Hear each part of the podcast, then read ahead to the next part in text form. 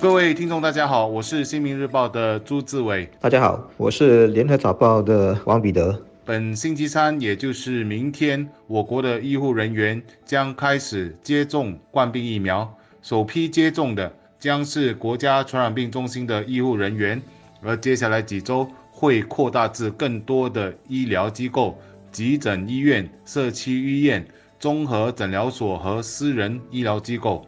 这些人员都将会在所属的机构接种疫苗，而下一批接种疫苗的人群就是七十岁及以上的年长者，接种时间在明年二月开始，之后将是六十岁至六十九岁的人士。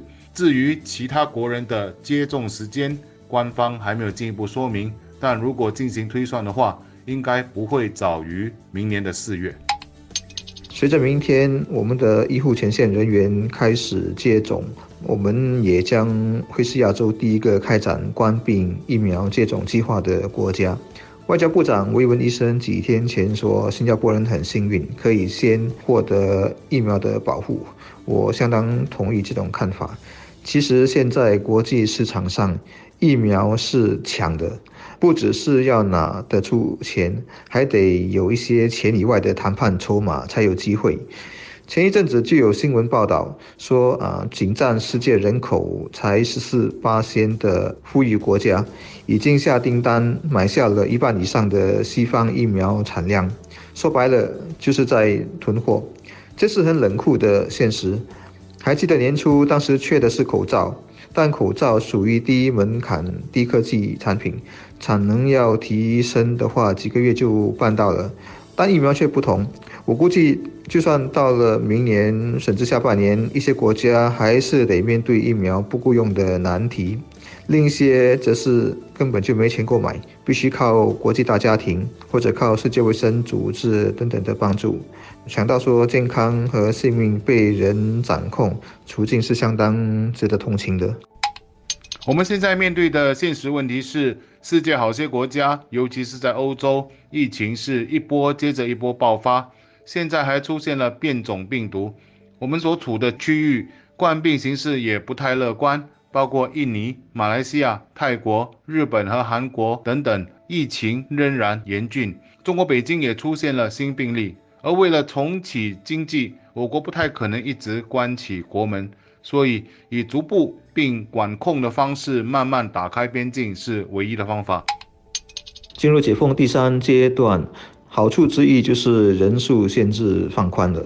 过去你每次吃饭只能找来另外四个人，多一个都不可以。现在可以允许八个，烦恼从谁是第六个变成了谁是第九个。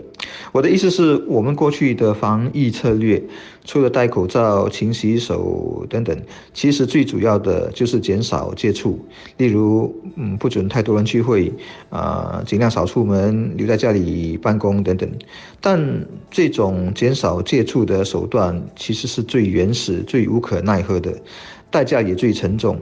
不管是五个人的限制，还是八个人的限制，在下来一两年，相信冠病还会和我们同在。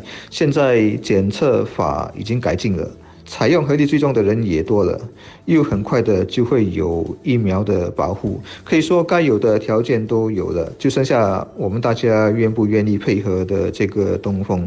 有效的检测法和合力追踪好处在于说，当感染出现时，范围是受控的，不会一发不可收拾。而疫苗的保护作用更直接、更一劳永逸。